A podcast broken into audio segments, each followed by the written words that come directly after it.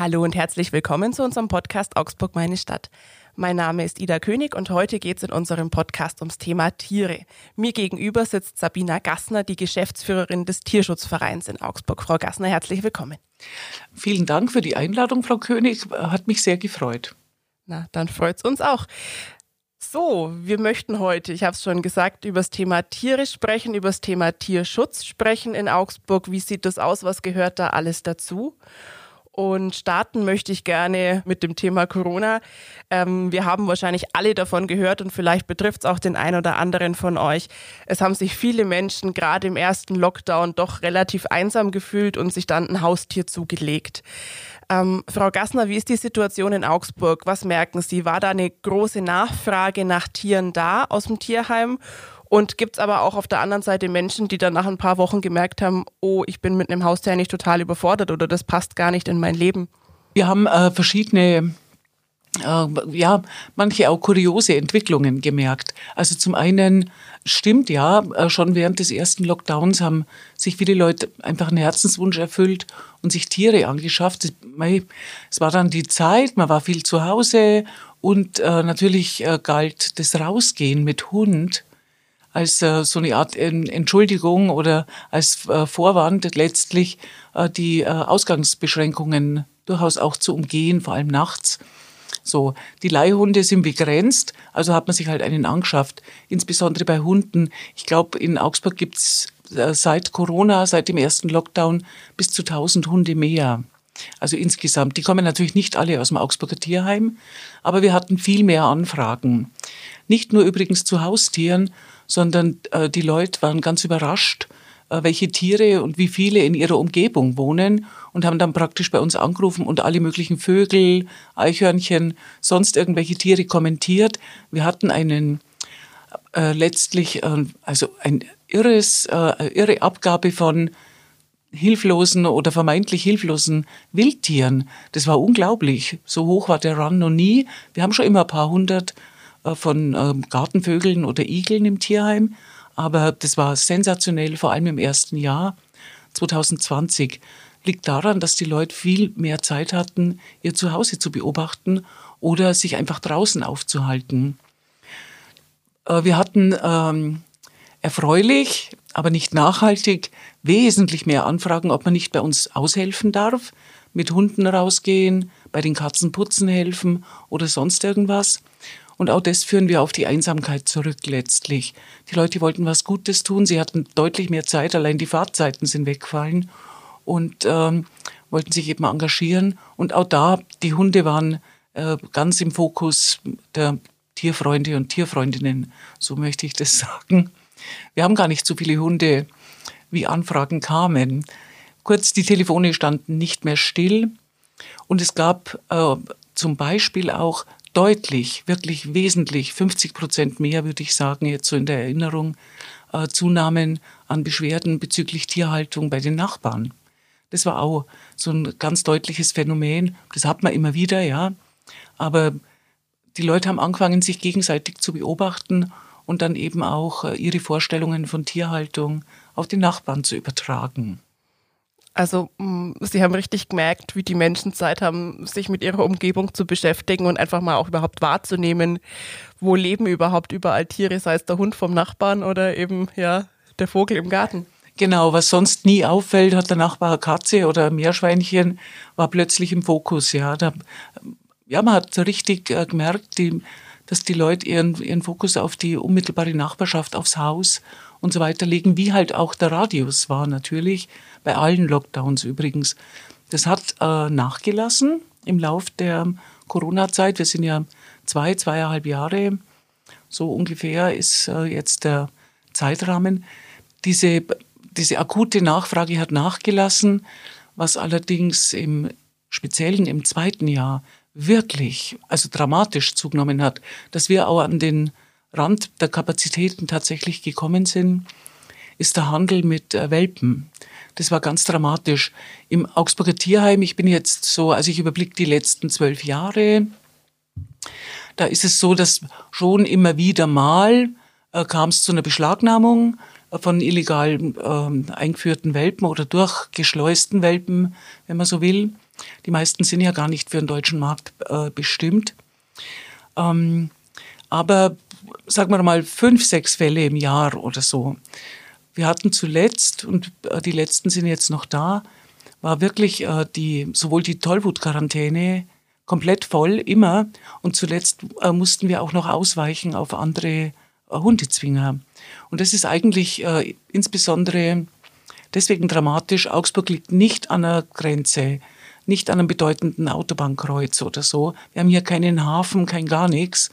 Äh, und trotzdem wurden so viele Tiere gefunden. Das sind ja in der Regel Zufallsfunde. Das darf man sich nicht vorstellen wie große Transporte mit hunderten Tieren oder so. Gibt's auch, aber bei uns nicht, sondern das ist dann schon die Feinverteilung oder ähm, gewissermaßen der Beipack zu anderen äh, Gütern. Und ähm, auffallen tut es, weil in der Regel werden ähm, ja, LKWs oder Transporter wegen Menschenhandel kontrolliert. Und da äh, kommen dann eben auch die Tiere zum Vorschein.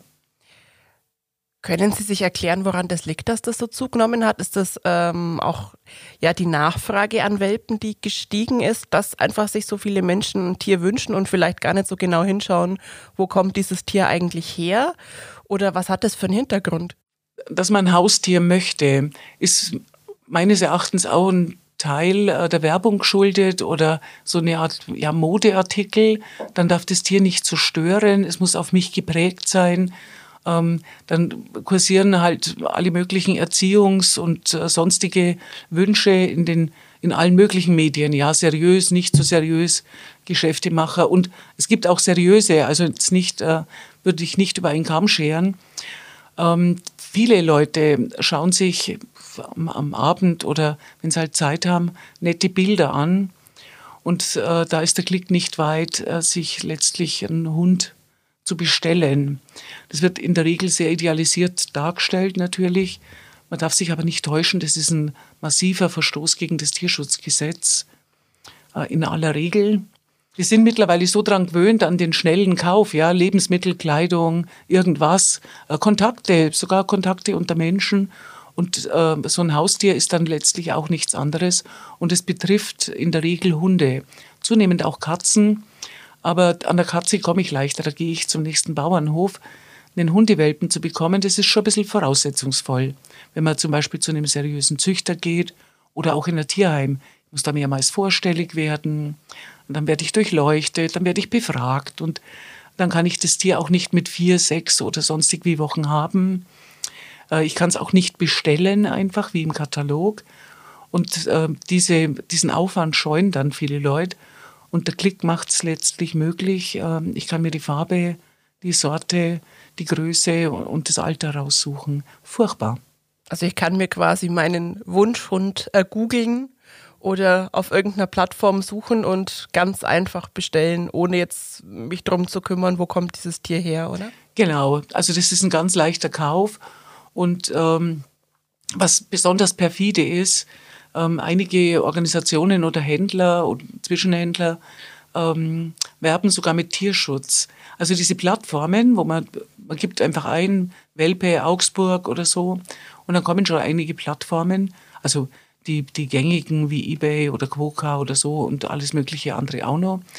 Und dann poppt ein Fenster auf, wo dann eine Warnung ist, Achtung, äh, bitte schön keine aus illegalen Transporten und so weiter. Aber das ist natürlich Quatsch. Das klicke ich weg wie die Datenschutzerklärung am, am Ende des Tages und ähm, mache, was ich will. Und manche werben auch mit Tierschutz, dass sie eben sagen, die würden aus, oder es wird dann mitgeteilt, äh, dass diese äh, Tiere getötet würden, wenn man sie nicht kauft. Was äh, manchmal stimmt, aber nicht so oft wie behauptet und nicht mit diesen Hintergründen, weil in der Regel werden die Welpen hergestellt. Wenn die Tiere dann bei Ihnen, also diese Hunde bei Ihnen im Tierheim landen, wo kommen die her? Ist es hauptsächlich tatsächlich aus Polizeikontrollen? Oder gibt es auch Menschen, die so einen Hund gekauft haben und dann merken, Mensch, ich komme mit diesem Tier überhaupt nicht zurecht? Was ist denn der häufigere Fall? Ähm, also diese illegal gehandelten äh, Tiere kommen in der Regel aus Polizeimaßnahmen. Aber es gibt auch immer wieder Leute, die die Tiere kaufen und beim nächsten Tierarztbesuch stellt sich halt raus, ähm, ja, der Impfpass stimmt nicht, die Einfuhrbestimmungen wurden äh, nicht eingehalten und dann wird das Veterinäramt informiert. Und äh, es kommt durchaus vor, dass die Tiere auch aus Privathaushalten raus beschlagnahmt werden. Es ist mittlerweile auch riskant, eine Anzeige zu schalten, weil äh, sehr viele Leute das mittlerweile beobachten. Und wenn jemand immer wieder Anzeigen schaltet oder mit einschlägigen Begriffen hantiert, äh, dann kann schnell mal das Veterinäramt vor der Tür stehen. Und die Augsburger sind da sehr äh, wachsam. Gott sei Dank, wir haben ein fantastisches Veterinäramt. Von welcher Größenordnung sprechen wir denn? Sie haben gesagt, früher waren es so fünf, sechs Hunde im Jahr. Es ist deutlich mehr geworden. Was ist denn in dem Fall deutlich mehr? Also jetzt teuer haben wir mindestens 35 solche Hunde bekommen. Also man muss sich das so vorstellen, das ist, die unterliegen ja einer sehr strengen äh, Quarantäneauflage. Dank Corona wissen jetzt alle, was Quarantäne bedeutet. Im Fall, also bei uns gilt es, äh, die Tollwut zu verhindern. Äh, die jüngeren Leute wissen das in der Regel nicht mehr. Aber ich selber, ich bin 60 und äh, aber bin als Kind auf dem Land aufgewachsen. Äh, in der Regel durfte man die Wälder zeitweise nicht betreten. Hunde, die so rumgestromert sind, sind einfach erschossen worden, ja. Und um diese tödliche Krankheit Tollwut eben besser in den Griff zu kriegen, die damals eben grassiert hat. Deutschland gilt als tollwutfrei. Stimmt nicht ganz, aber es ist mittlerweile gut beherrschbar oder auch ungefährlich. Nicht die Krankheit selber, sondern es gibt halt weniger Infektionen in der Tierwelt. Und äh, aus Ländern wie zum Beispiel Serbien, Bulgarien oder Ukraine, in der Regel kommen die Tiere aus Osteuropa. Äh, das sind eben noch Tollwutbezirke oder da grassiert die Seuche noch. Und es wäre verheerend, wenn das eben äh, auf dem Weg wieder bei uns äh, eingeführt würde. Tollwut-Quarantäne bedeutet strengste Isolation. Die ähm, Hunde dürfen nicht mit anderen Hunden in Berührung kommen. Sie dürfen auch nicht rausgehen. Also man kann mit ihnen nicht Gasse gehen oder so. Wir haben im Tierheim mittlerweile eine extra kleine Wiese, dass die zumindest mal was anderes haben außer Beton und Fliesen. Und man muss sich das so vorstellen, die erste Impfung kann mit zwölf Wochen verabreicht werden.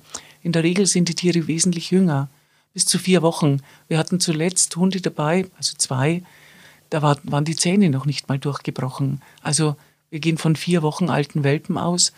Das ist unglaublich. Die haben kein gescheites Immunsystem aufgebaut und so weiter. Leben dann in strenger Isolation, können mit zwölf Wochen äh, geimpft werden und dann wird es natürlich überwacht, äh, der Titer bestimmt und so weiter. Ähnlich wie Corona. Und das muss man sich auch wie letztlich auf so einer Corona-Station vorstellen. Ähm, die Leute, die mit den Hunden hantieren dürfen, die, also die füttern und äh, mit ihnen spielen dürfen, sind im Vollschutz. Also komplett eingekleidet und äh, müssen namentlich äh, dem Veterinäramt genannt werden, dürfen nur ausgebildet sein und müssen alle gegen Tollwut geimpft sein. Und ähm, wenn das viele Hunde sind, dann hat man auch die Zeit nicht, sich mit ihnen zu beschäftigen jeder, der schon mal einen Hund gehabt hat oder der sich ein bisschen näher damit befasst hat, weiß, dass das eigentlich verheerend ist, gerade in der Kindheit und Jugend, wenn die Hunde geprägt werden. Die haben keine Erfahrungen, außer ein Mensch im, im Vollschutz, der ungefähr eine Stunde am Tag sich mit ihnen beschäftigen kann, betonen, dauerndes Desinfizieren, also äh, das ist Wahnsinn. Und dann äh, natürlich ähm, finden diese Hunde schon ein Zuhause, weil sie jung sind. Aber die neuen Besitzer müssen ganz schön arbeiten mit denen, dass diese Erfahrung, man könnte schon von einem Trauma sprechen, wieder wettgemacht wird. Klar, wenn man sich das vorstellt, wenn so ein Hund mit vier Wochen dann ja im Endeffekt in der Isolation sitzt. Das ist ja wirklich ein Wahnsinn. Äh, für diejenigen unter unseren Hörerinnen und Hörern, äh, die jetzt keinen Hund haben oder die sich vielleicht auch noch nie damit beschäftigt haben, ab welchem Alter kann man denn normalerweise einen Hund zu sich nehmen? Also frühestens mit zwölf Wochen. Also wir raten dazu 16 bis 17 Wochen. Und zwar geht es da um Folgendes. Äh, die Welpen sollen möglichst die frühe Kindheit, also wenn sie halt Babys sind, mhm. bei, der, bei der Mutter verbringen. Es geht da um die Muttermilch natürlich. Das ist wie bei allen Säugetieren. Äh, es reicht die Biestmilch, die Erstmilch nicht aus. Das ist der Schub fürs Immunsystem, aber Muttermilch ist einfach das Beste, was das Tier für seine Gesundheit bekommen kann. Und es soll ja, wir wollen ja einen Hund. Es soll also als Hund sozialisiert sein.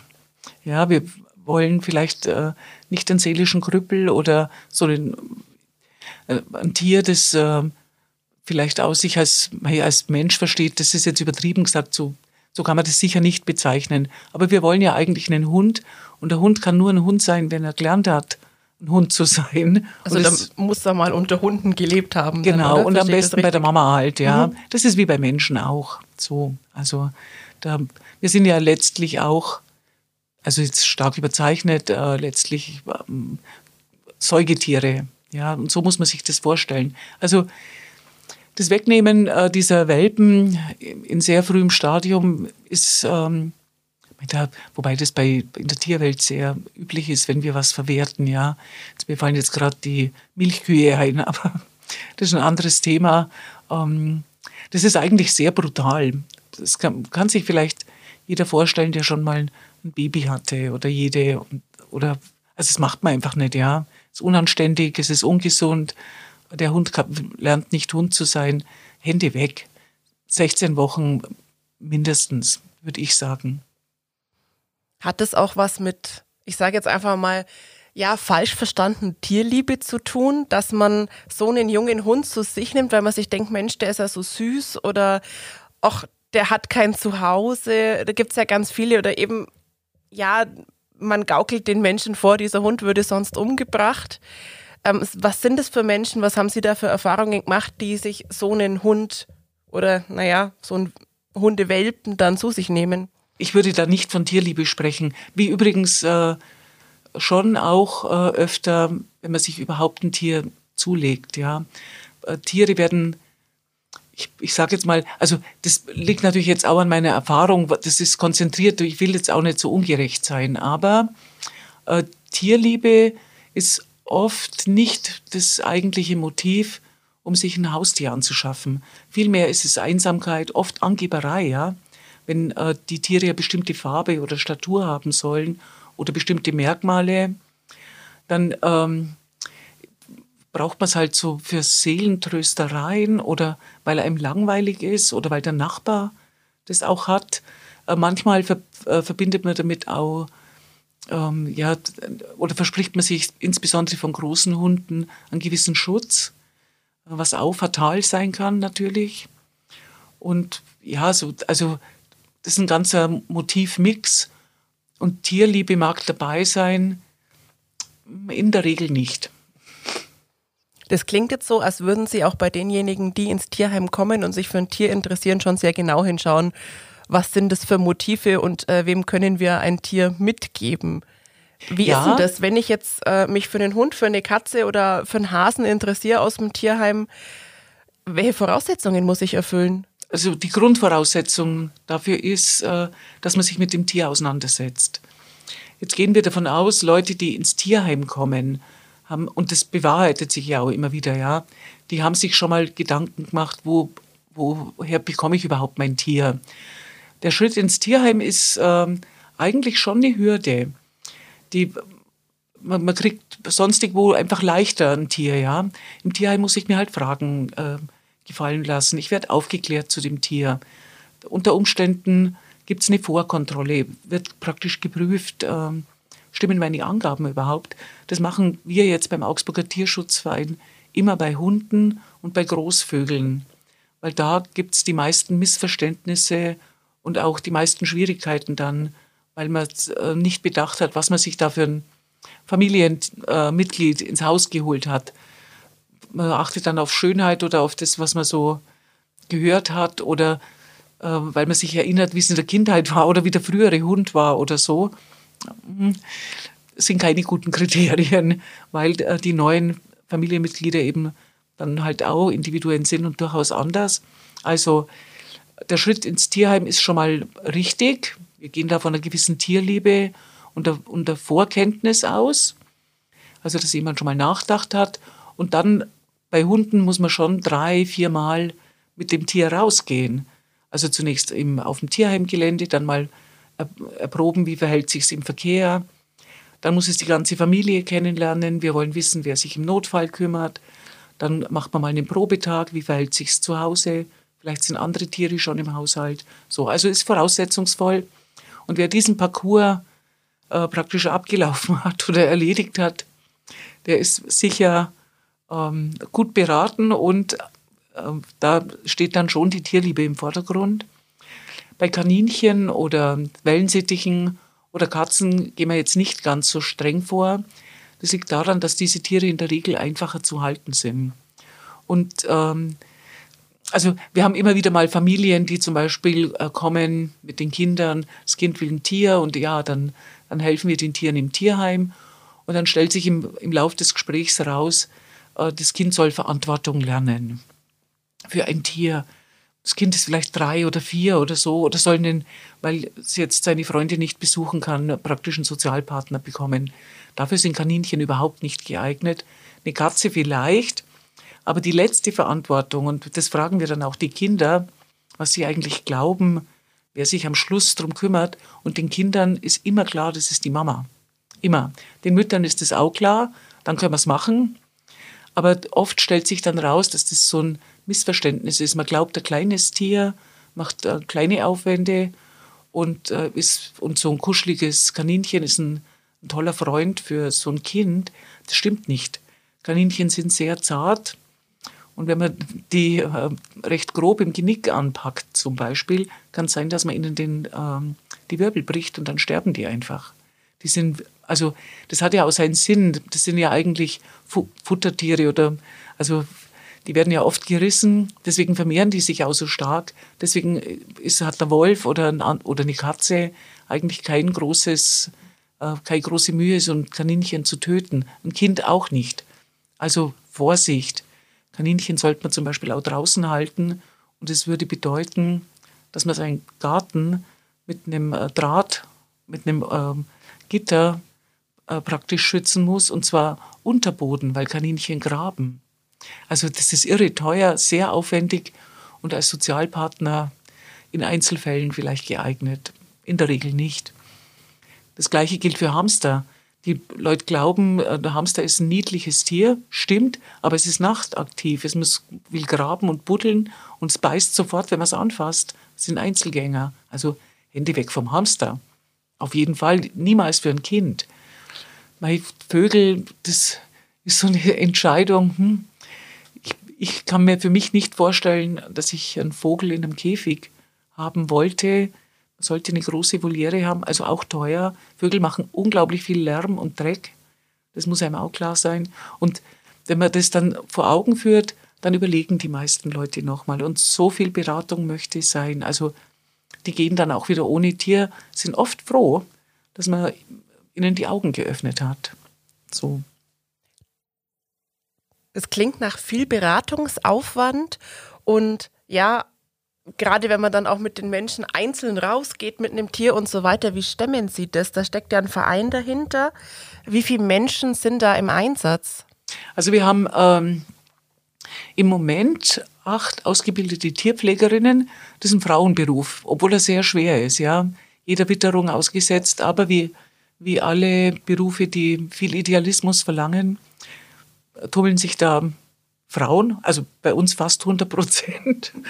Ähm, ist in der Pflege auch nicht anders mhm. oder so. Also überall da, wo es darum geht zu helfen und schwere Ar Arbeiten ähm, das praktisch willig zu verrichten, bei sehr geringer Bezahlung finden Sie Frauen.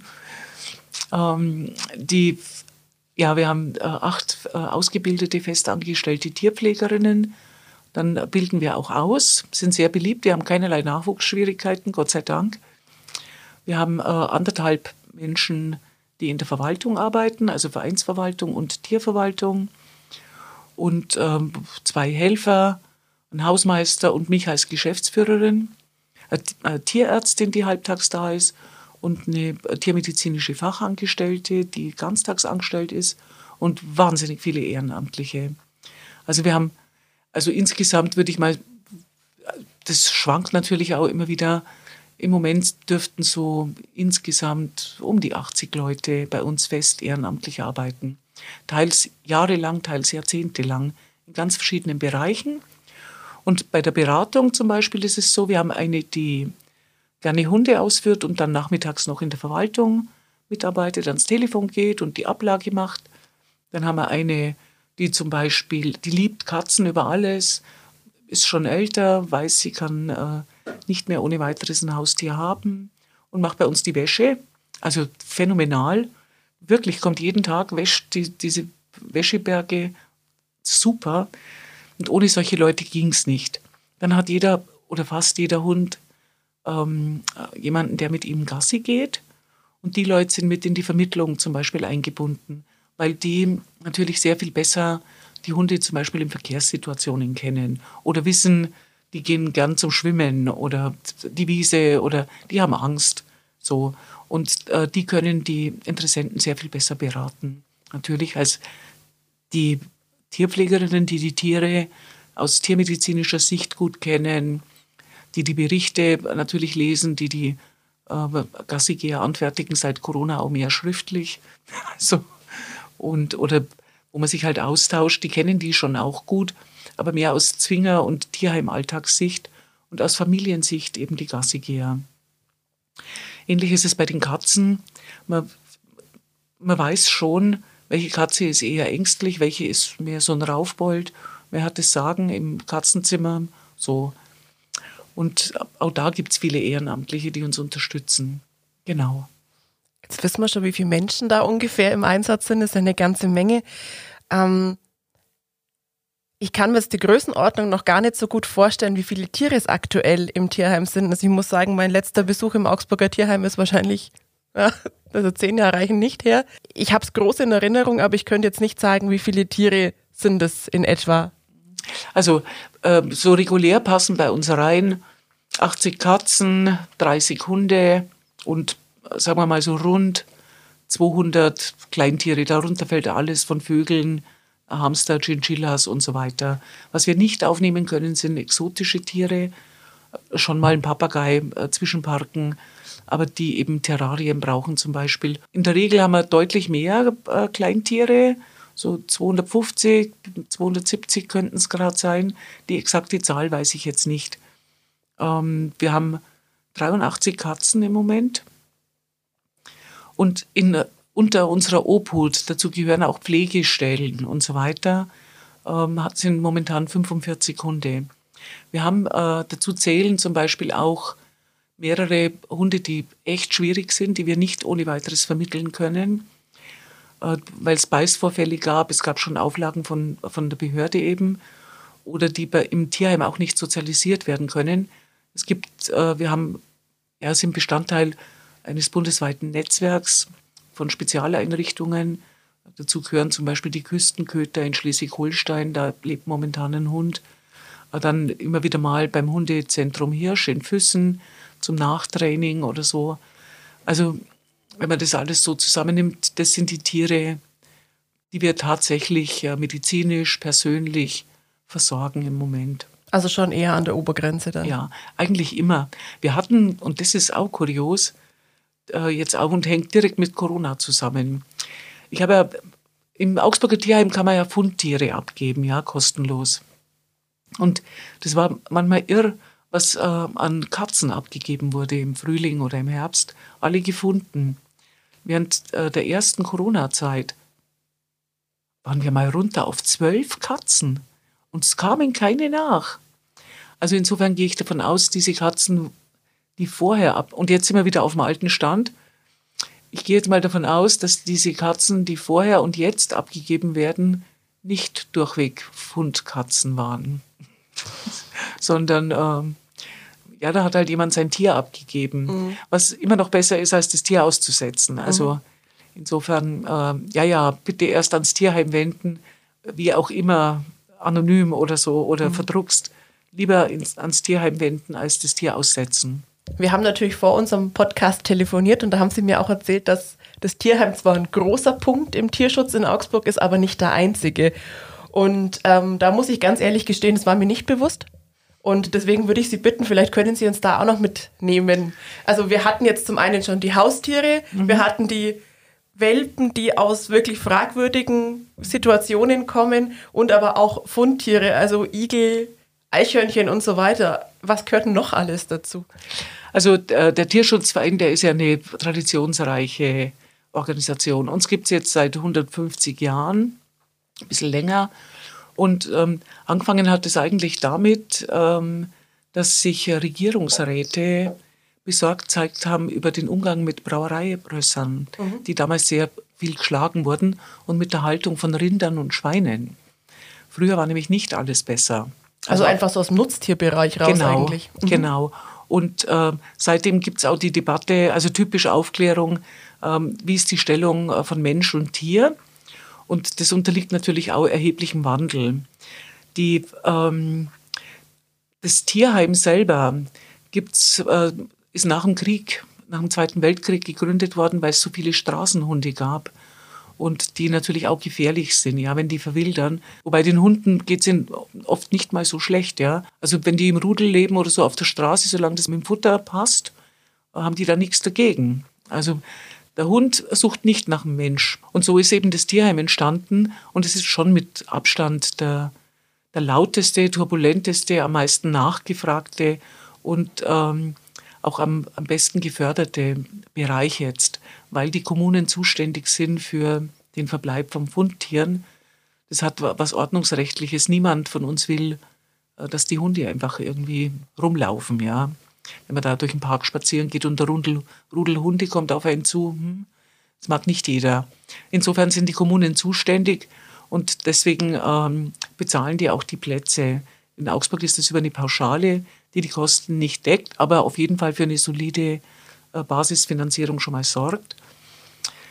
Der Tierschutzverein Augsburg hat sich immer auf die Fahnen geschrieben, auch aufzuklären und äh, zu bilden und zu schulen insbesondere Tierhalter als solche, aber eben auch Kinder oder Interessenten. Und das machen wir auf Gut Moorhardt in Königsbrunn. Das ist eine Einrichtung, die haben wir 2013 erst eröffnet. Zunächst wollten wir an den Gnadenhof, weil wohin mit alten Tieren und so, die nicht mehr vermittelbar sind. Ähm, wir haben dann schon gemerkt, ach, Gnadenhof reicht uns eigentlich nicht. Äh, wir machen dann ja, ein Begegnungszentrum, ein Schulungszentrum, äh, zu allen Fragen de, des Tierschutzes und, jetzt komme ich zum dritten großen Bereich des äh, Naturschutzes. Was viele nicht wissen, der Tierschutzverein Augsburg hat seit, also seit jeher und massiv äh, seit den 60er Jahren, 1960er Jahren, hat er sich um den ähm, Naturschutz gekümmert, insofern äh, Lebensräume erhalten bleiben sollen für die heimische Tierwelt. Dazu gehört zum Beispiel das war so der Anfang äh, der, also die Mertinger Höll, das ist so ein Gebiet im Donau-Ries, das heute ein Vogelschutzgebiet ist. Das, da war dann so die Frage, wer kann das eigentlich kaufen, wie kann man das retten? Das war ursprünglich vorgesehen für ein Atomkraftwerk, wurde aber nie gebaut. Und ähm, dann war die Fläche praktisch irgendwie ungenutzt oder brach. Und dann hat der Tierschutzverein das gekauft zunächst, um das zu sichern für die Vogelwelt und äh, später ist man sich mit dem Landkreis und mit dem Bund Naturschutz äh, eben und mit dem Landesbund für Vogelschutz äh, einig geworden, was daraus wird. Das waren so die konkreten Anfänge. Äh, später hat der Tierschutzverein in den 70er Jahren war das im äh, Zuge der großen Flurbereinigung etliche Flächen in Eichach-Friedberg gekauft, die heute extensiv bewirtschaftet werden oder wo bestimmte Zielarten geschützt werden. Also dazu gehören vor allen Dingen Schmetterlinge und Amphibien. Und dann unser Glanzstück ist die Lehmgrube Lützelburg. Ein Besuch ist jederzeit äh, wirklich empfehlenswert. Da kann man auch rumgehen. Da ähm, schützen wir äh, Schmetterlinge und Kammmolche und Gelbbauchunken und andere Amphibien zusammen äh, mit einem Landwirt, der dort äh, seine Tiere stehen hat, äh, also Weidetiere, Angusrinder, einige wenige die eben die Verbuschung aufhalten. Das ist wahnsinnig romantisch. Und äh, allein die Blumenvielfalt, das ist sagenhaft und ist äh, auch, gehört äh, als FFH-Gebiet zum Natura 2000-Programm der Europäischen Union. Also ist sehr wertvoll. Das ist so ein Bereich, äh, da sind wir sehr stolz. Der macht ähm, deutlich weniger Arbeit als so ein Tierheim und äh, ist natürlich auch wesentlich ruhiger, daher nicht so bekannt. Aber das ist ein, ein starker Arm bei uns. Und wir sind auch äh, sehr gut vernetzt und jeweils ähm, gegenseitig dann Mitglieder beim Landesbund für Vogelschutz, beim Bund Naturschutz, die personellen Verflechtungen sind eng und die Zusammenarbeit auch. Oder mit dem Naturwissenschaftlichen Verein haben wir so ein ganz kleines ja, Weideexperiment ähm, bei den äh, Baggerseen da in Königsbrunn. Also das ist dann ganz nett, das zu beobachten, ja. Und sowas machen wir sehr gern. Und auf Gut Moorhardt läuft es letztlich zusammen, ja. Jede Frage, egal ob es jetzt Haustier ist, Nutztier, Ernährung, was ja ein modernes Thema ist oder ganz so modern nicht. Also die vegane Fraktion, sage ich mal, ich gehöre nicht dazu, ähm, glaubt, sie sind Vorreiter, aber diese Bestrebung oder diese Argumente sind schon ziemlich alt und äh, äh, auch berechtigt, ja. Ähm, auf jeden Fall die Nutztiere, Haustiere, ähm, der Naturschutz, das äh, konzentriert oder bündelt sich in Königsbrunn, wo man das alles besichtigen kann. Dort leben Schafe und Ziegen. Die Ziegen kommen teils aus, äh, oder, na, oder eigentlich alle, ja, alle aus privater Haltung. Nicht empfehlenswert, schaffen Sie sich keine Ziege an. Äh, die Schafe sind äh, reiner Steinschafe. Das ist eine vom Aussterben bedrohte Haustierrasse. Für die haben wir uns deshalb auch entschieden und auch deshalb, weil die Tiere eher klein bleiben und selten schwerer werden als 80 Kilo, weil die muss man ja auch festhalten zur Klauenpflege oder zum Scheren. Und nachdem auch dort Frauen arbeiten, also 80 Kilo, die sich wehren, festzuhalten, da brauchst du Kraft. So, ähm, dann leben dort Pferde, die tatsächlich ein Gnadenbrot äh, dort äh, erhalten aus privater Haltung, wo Leute die Kosten nicht mehr tragen konnten. Und natürlich eine bunte Hühnerschar, unter anderem Augsburger Hühner, auch das äh, vom Aussterben bedrohte Haustierrasse, aber auch andere Bielefelder und Zwerghühner und was weiß ich. Dann äh, zwei alte Hunde, bei den Kindern sehr beliebt, weil die sich ja überall anfassen lassen. Man kann sich drauflegen und daneben legen und streicheln und was weiß ich. Also sehr beliebt. Und eine sehr gefräßige Katze lebt auch noch dort und allerhand anderes Getier, Warzenenten. Und dort ist äh, zum Beispiel auch die Fledermausstation, die zusammen mit dem Naturmuseum Königsbrunn und dem Fledermausschutzverein Augsburg vor zwei Jahren, zweieinhalb Jahren gegründet wurde, wo eben äh, verletzte Fledermäuse gepflegt werden und wieder ausgewildert werden. Da, das ist, da lohnt sich ein Besuch auch. Die Fledermäuse schlafen natürlich untertags, aber wir haben dort eine Kamera, da kann man sich anschauen, was die nachts treiben. Das stelle ich mir auch ganz Sehr lebhaft. Mhm. Ja, genau. Das klingt ja nach einem, ja, doch sehr abwechslungsreichen und also aber auch wirklich wahnsinnig großen Programm, was ja. Sie da haben. Und ähm, ja, wirklich auch verteilt auf die ganze Region. Also heißt zwar Tierschutzverein Augsburg, aber betrifft ja wirklich äh, genau. vom Donauries, Eicher-Friedberg ins Landkreis mhm. Augsburg. Ja, genau. Überall aktiv. Genau. Also ähm, wir, unser Ziel ist halt äh, wirklich Lebensräume äh, zu erhalten, zu schützen, zu vernetzen äh, über Tierhaltung aufzuklären. Ähm, da ist uns das mit der Lebensmittelproduktion natürlich auch und ist ein Riesenthema bei uns. Also ähm, Fleischkonsum einschränken, definitiv. Aber Fleisch ist nicht das Einzige, ja, und auch nicht das Verwerflichste. Was wirklich, also wenn man das mal genau durchdenkt, eins unserer, unserer wertvollsten Lebensmittel überhaupt wird ganz oft verramscht, nämlich die Milch. Also Käse, Milch, alle, alle Milchprodukte. Das muss man sich ja mal vorstellen, was das eigentlich für ein Aufwand ist, um, um sowas zu produzieren, ja.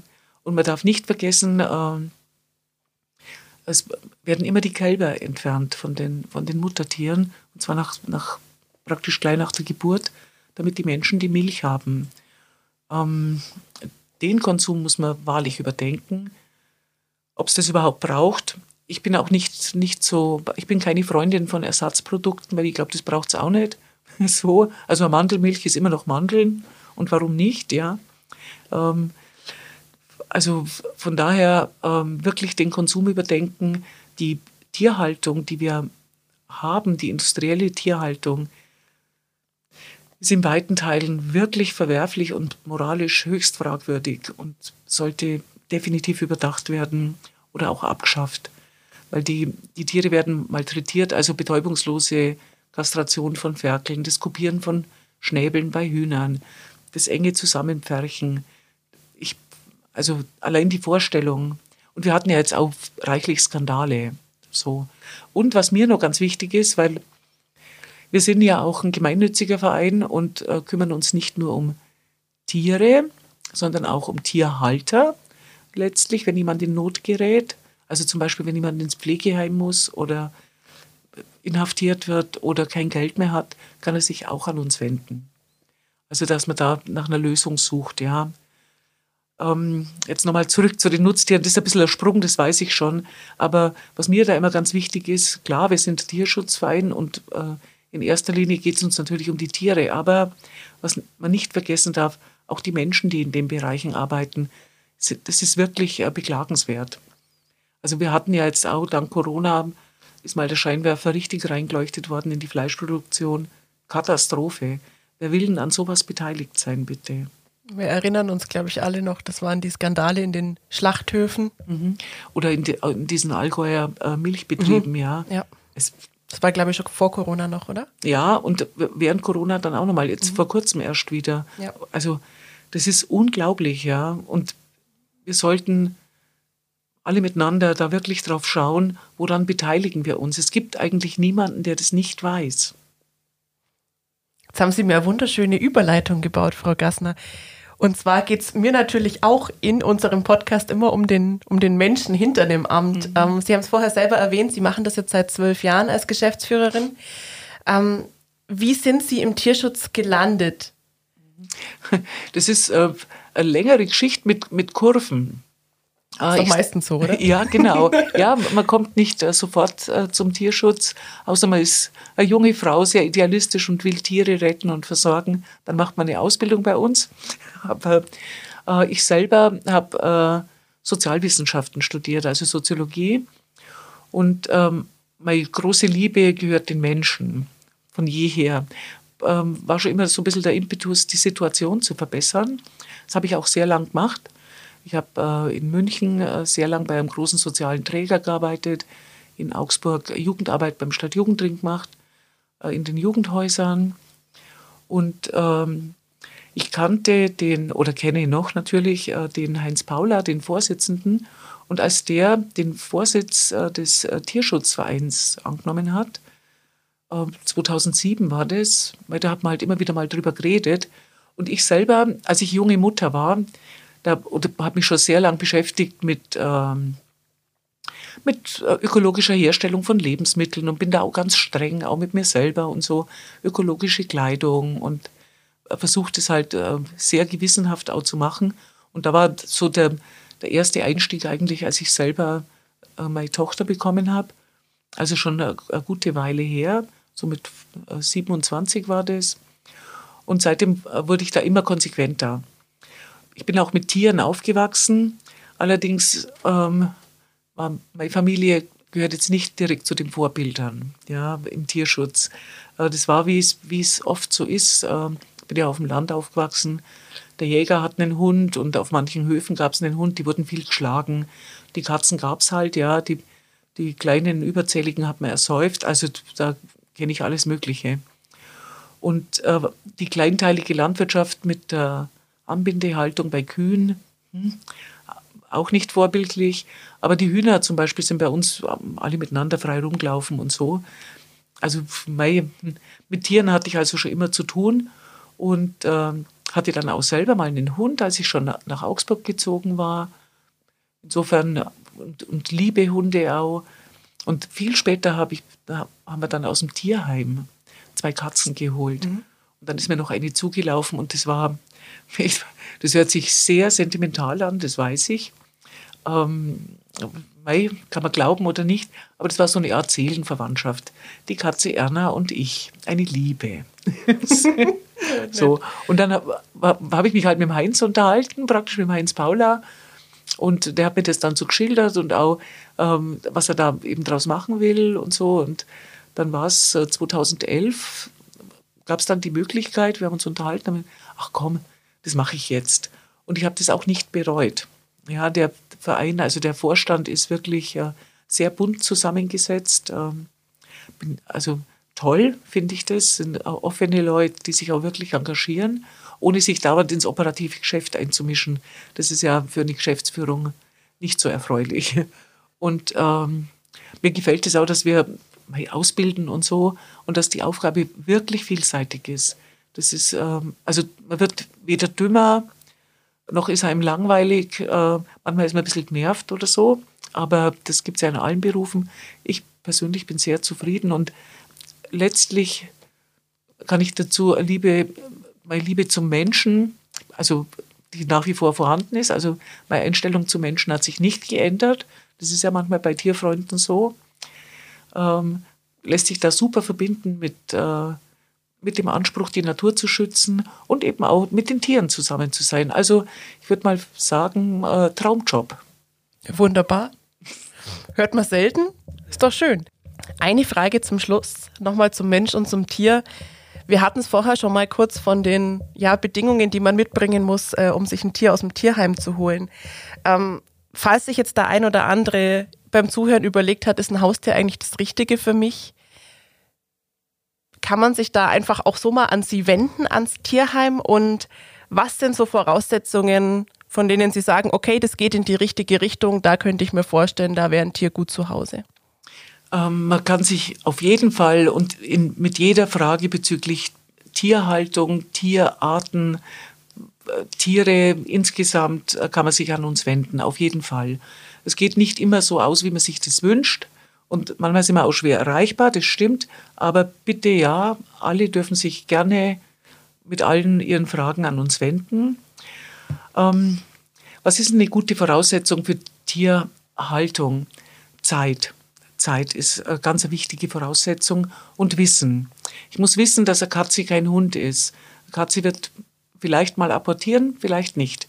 Sie wird vielleicht auf ihren Namen hören, vielleicht nicht. Sie wird vielleicht abhauen, vielleicht nicht. Vielleicht hat sie auch zwei zu Hause. Ähm, eine Maus äh, wird sich verstecken, die finde ich dann nicht mehr. Ein Hund wird bellen. So. Also ich brauche ein gewisses Wissen worauf ich mich einlasse und das muss ich, diese Entscheidung muss ich bewusst treffen. Ich muss wissen, dass ich äh, Geld brauche, vor allen Dingen, wenn die Tiere älter werden. Manche sind auch überrascht, dass man im Tierheim was bezahlen muss. Die Katze kostet bei uns 120 Euro. Ähm, alle, die sich dafür interessieren, und das ist äh, unabhängig vom Alter jetzt, ähm, ein Tier kommt zu uns, wird äh, mehrere Tage in der Quarantänestation beobachtet um festzustellen, ist es krank oder nicht oder welche Besonderheiten liegen vor. Dann werden alle geimpft, alle werden untersucht, alle werden äh, gegen Parasiten behandelt. Das kostet schon ein bisschen was. Das ist mit den 120 Euro nicht abgedeckt. Das Futter ist das geringste. Zumal wir, danke, danke hier an der Stelle an alle, äh, immer wieder wirklich auch äh, viele Futterspenden bekommen. Ähm, Zeit Wissen, unter Umständen Platz. Natürlich hängt ein bisschen vom Tier ab. Toleranz gegen äh, Gerüche, Erbrochenes, Ausscheidungen aller Art brauche ich. Auch ein Tier hat mal Durchfall. Das ist so. Und äh, Tiere leben mit in dem Haushalt. Das heißt, sie machen auch Sachen kaputt oder verwenden Sachen. Also wer eine Katze hat, sollte sich überlegen, ob das mit dem Ledersofa, mit dem teuren, also in äh, Einklang zu bringen ist. Wahrscheinlich wird die Katze das zerstören. Ähm, ein Hund wird, fängt im Alter an zu stinken. Das ist so. Da hilft kein Parfüm und keine, keine geöffneten, geöffneten Fenster. Hm. Ähm, das, also ja, letztlich Wissen, Zeit und etwas Geld. Frau Gassner, vielen Dank für die Einblicke in den Tierschutz in Augsburg, aber auch ganz allgemein ins Thema Tierhaltung. War sehr interessant. Heute haben wir ein bisschen länger gesprochen, aber ich glaube, es war sehr kurzweilig zum Zuhören. Danke, dass Sie da waren. Vielen herzlichen Dank fürs Interesse. Danke an alle, die uns unterstützen. Und euch vielen Dank fürs Zuhören und bis zum nächsten Mal.